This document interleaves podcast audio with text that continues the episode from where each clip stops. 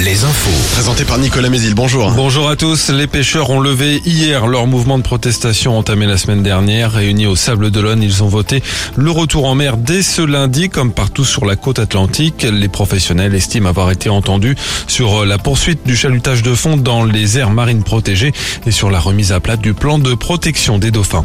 À Angers, un homme de 47 ans a avoué être l'auteur de l'incendie d'un appartement survenu mardi dernier. Le quadragénaire y vivait avec son frère et sa mère. Le sinistre avait fait un blessé léger, mais des dégâts dans l'immeuble, en partie en fumée. Ayant des troubles psychiatriques, le suspect a été hospitalisé sous contrainte.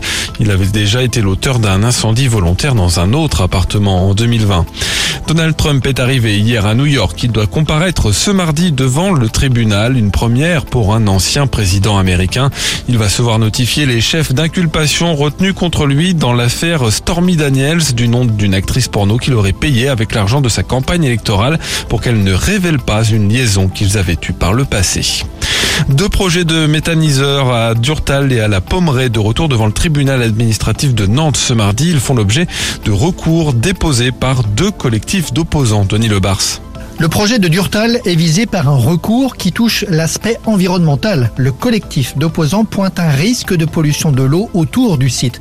Pour le méthaniseur envisagé à la Pommeraye, c'est plutôt la viabilité économique du projet qui est attaquée. Mais dans les deux cas, et c'est un fait très rare, toutes les parties ont été rappelées après la première audience du 21 mars pour débattre à nouveau aujourd'hui, et ce alors qu'une mise en délibéré avait été prononcée pour le 18 avril. Il sera question cette fois de l'impact éventuel des projets sur les espèces protégées. Et en cyclisme, le coup d'envoi du Région Pays de la Loire Tour. La course qui remplace le circuit de la Sarthe. Première étape ce mardi entre Saint-Père-en-Ré et Saint-Gilles-Croix-de-Vie.